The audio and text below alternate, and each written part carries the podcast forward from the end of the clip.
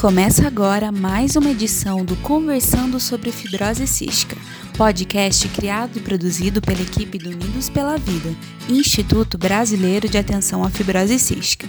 Nesta edição, vamos falar sobre um assunto extremamente importante: a doação de órgãos. Você é doador? Se sim, já avisou sua família? Acompanhe nosso podcast e saiba mais sobre a importância de ser doador. De acordo com o Registro Brasileiro de Transplantes, em 2020, mais de 38 mil pessoas seguem na fila de transplante aguardando o sim de uma família que poderá mudar suas vidas. Diante deste cenário, a importância da divulgação e conscientização sobre a doação de órgãos no Brasil se faz ainda mais presente. Em nosso país, para ser doador de órgãos, é fundamental que você converse com sua família e manifeste a sua vontade de se tornar doador, como ressalta o presidente da Associação Brasileira de Transplantados, Edson Araraki. Então, o transplante é um tratamento que salva vidas. E, em vários casos, é a única alternativa para pessoas que estão em fase terminal de sua doença. É por isso que a doação é importante, pois ela vai possibilitar o transplante e oferecer uma nova chance de vida para aquela pessoa que estava em fase terminal. E para ser doador é importante que a família esteja sabendo disso. Por isso que é importante que esse assunto da doação de órgãos já tenha sido discutido com os familiares, porque só a família pode autorizar a doação de órgãos num momento de morte cerebral. Mesmo que a pessoa tenha se declarado doadora de órgãos, se a família não autorizar, essa doação ela não vai ocorrer. É, por isso é muito importante discutir a doação de órgãos com a família.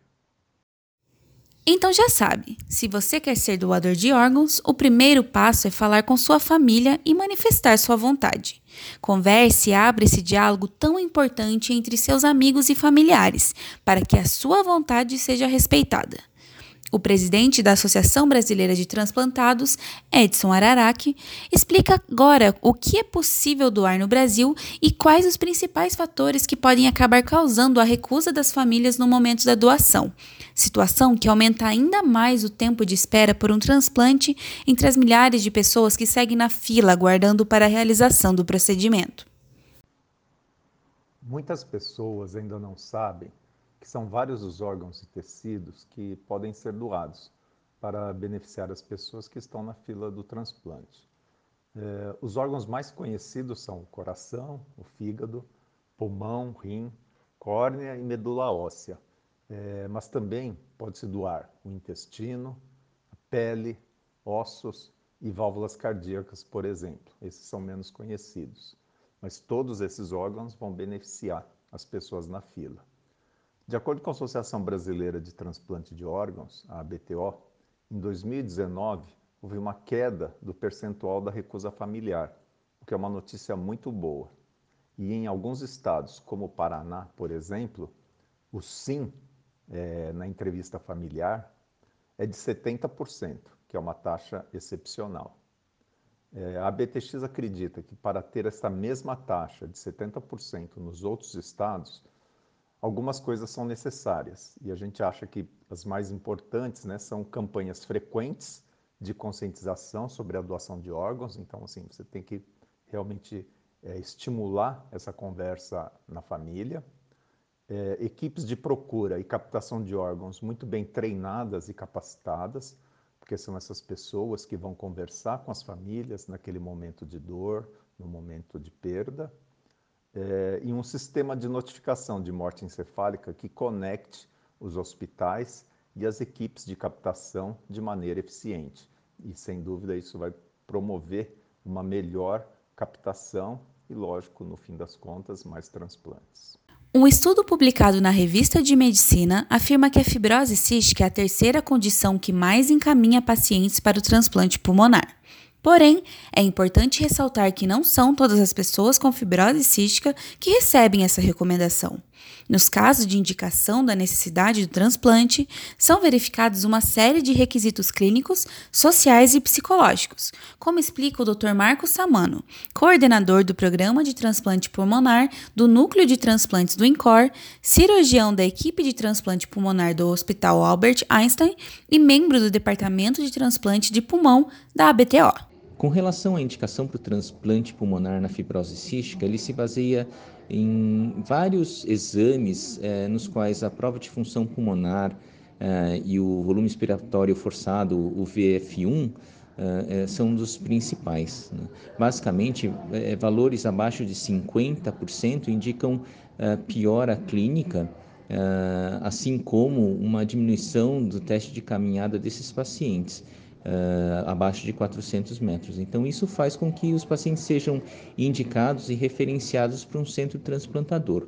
Mas, mais do que os exames, a tendência e a evolução desses pacientes são os fatores que indicam para o transplante, como, por exemplo, internações recorrentes, duas internações ao ano por infecção, sangramento, pneumotórax. Todos esses são fatores que é, juntamente com a piora clínica do paciente, são indicadores para a realização do transplante. Uma vez que os pacientes eles sejam encaminhados para um centro transplantador, é, eles serão avaliados por uma equipe multiprofissional composta por assistentes sociais, fisioterapeutas, psicólogos, nutricionistas, enfermeiros, é, além de médicos pneumologistas, cirurgiões, Uh, e todos eles vão avaliar o, o paciente uh, tanto em sua condição clínica como psicológica e social também, uma vez que uh, o transplante ele é um processo longo e que denota, necessita de muito trabalho e muita cooperação, tanto do paciente como do seu cuidador. Né? então, entre esse referenciamento, avaliação e inclusão em lista, isso de, de, necessita desse tempo de avaliação e uma vez que o paciente entra em lista de espera, ele passa a aguardar a sua vez uh, na central de transplantes e na lista de espera para o, o, o órgão. Uma vez em lista de espera, o transplante acontece uh, de acordo uh, com a ordem cronológica, ou seja, os pacientes que estão há mais tempo, eles recebem o órgão primeiro, exceto se houver uma piora clínica dos pacientes né, e esses acabem sendo uh, uh, solicitados uma prioridade uh, em relação ao transplante. Essa prioridade ela pode acontecer eh, mediante uma consulta à Câmara Técnica, seja estadual, seja nacional, para que esse paciente ele possa então ficar à frente de outros que estejam há mais tempo em lista. Mas basicamente o que rege a ordem é o tempo em lista e o tipo sanguíneo, além da compatibilidade do tamanho. A fibrose cística figura como terceira indicação para transplante pulmonar, atrás de enfisema e fibrose pulmonar, é, porque é uma doença bastante prevalente, principalmente nos países europeus Uh, no Brasil também é bastante prevalente, uma vez que há uma miscigenação muito grande de raças. Uh, então, por conta disso, há muitos pacientes com fibrose cística e que acabam sendo encaminhados para centros transplantadores.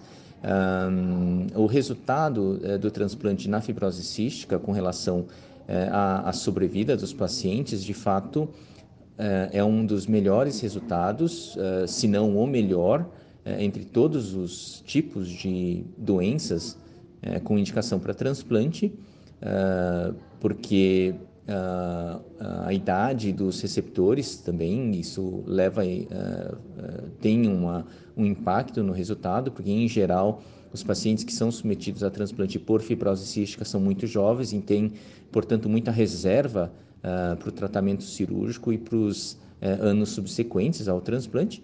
É, então, isso mostra, faz com que os resultados para a fibrose cística e o transplante sejam os melhores possíveis.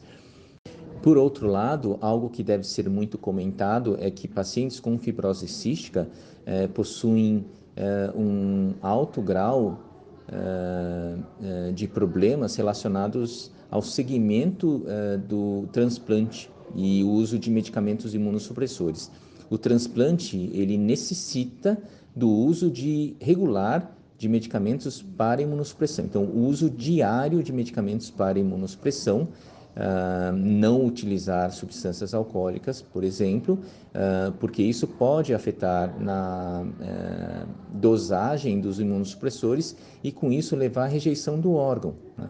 Então precisa haver um, um, um, comprometimento muito grande com o uso dos medicamentos adequadamente, segmento, vida regrada, é, para que o órgão não sofra rejeição. Né?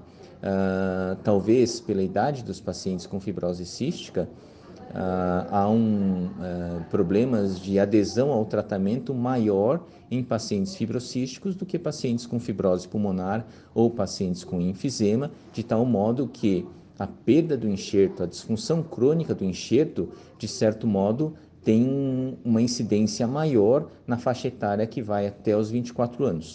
Então, como mensagem final, eu gostaria de deixar que a fibrose cística ela deve ser sempre uh, pensado uh, o transplante pulmonar como um tratamento para fibrose cística, principalmente naqueles pacientes uh, que têm uma evolução pior. uma vez que os pacientes sejam transplantados, os resultados na fibrose cística são muito melhores e animadores, mas é de extrema importância que haja adesão ao tratamento para que não ocorra perda do enxerto ao longo dos anos, né? favorecendo então esse resultado tão fantástico que é o transplante pulmonar em pacientes fibrocísticos. A Leda Cristina foi diagnosticada com fibrose cística aos 22 anos de idade e realizou um transplante pulmonar que mudou a sua vida há 16 anos.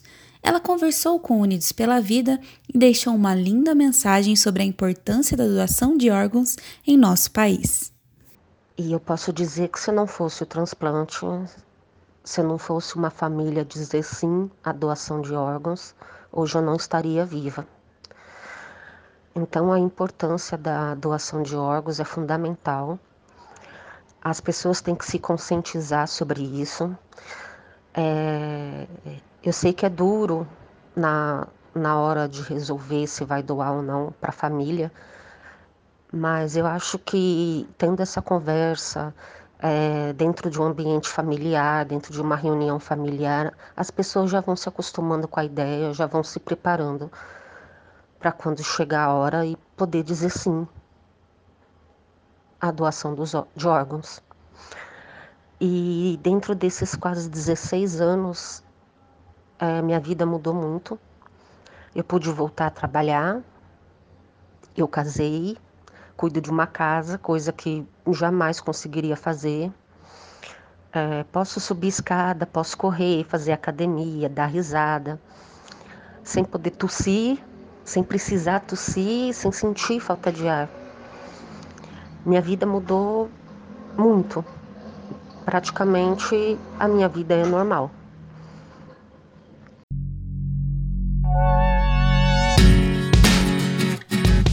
Chegamos ao fim de mais uma edição do Conversando sobre Fibrose Cística. Hoje falamos sobre a importância da doação de órgãos. Segue com dúvidas sobre o tema?